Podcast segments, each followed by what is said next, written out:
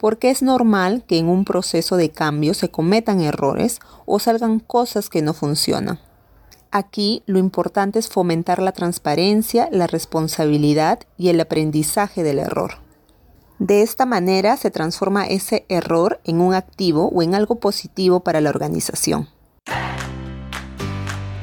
Hola, mi nombre es Nurio Oviedo, soy cofundadora de Yellow Brain y hemos diseñado este espacio llamado Píldoras para el Cambio para compartir mis experiencias de gestión de cambio a nivel personal, profesional y organizacional.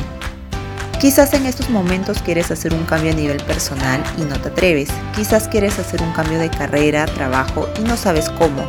O tal vez quieres hacer un cambio en tu organización o empresa, como empezar a innovar y hacer las cosas diferentes. En fin, en este espacio quiero que nos autocuestionemos y sobre todo que compartamos y superemos nuestros miedos al cambio. Hola amigos, el día de hoy les hablaré de cómo llevar un cambio en tu organización a través de cuatro principios.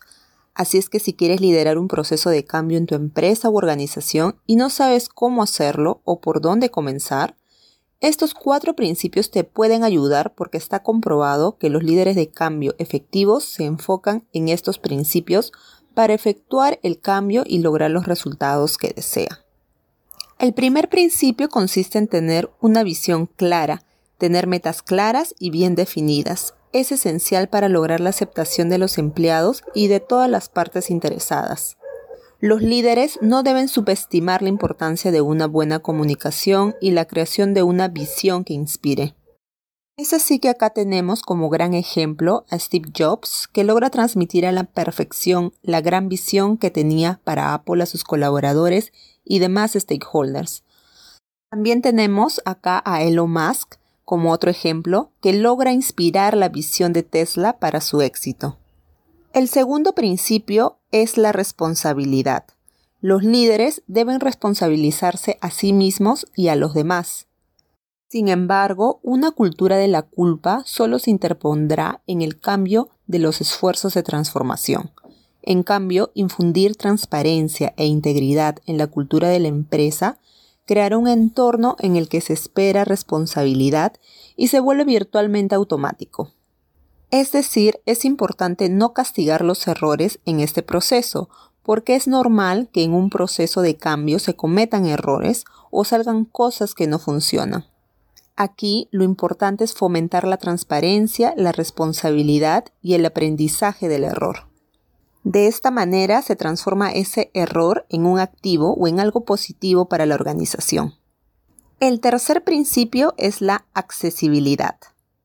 Para ser eficaz, tanto la buena comunicación como la responsabilidad requieren comprensión. Solo un líder que mantiene la conexión de los empleados puede esperar comprenderlos. Se ha notado que los líderes de cambio que experimentan el mayor éxito tienden a ser aquellos que fomentan e inician una interacción significativa entre ellos y los trabajadores. Por lo tanto, ser accesibles y cercanos les da pistas sobre lo que realmente las personas piensan y sienten, lo que permite una mayor alineación entre las iniciativas y capacidades. Finalmente, el cuarto principio clave para la gestión de cambio es la alineación. El cambio de organización es un proceso complejo. Normalmente varias o muchas funciones o grupos dentro de la organización deben trabajar en estrecha colaboración para lograr los resultados deseados.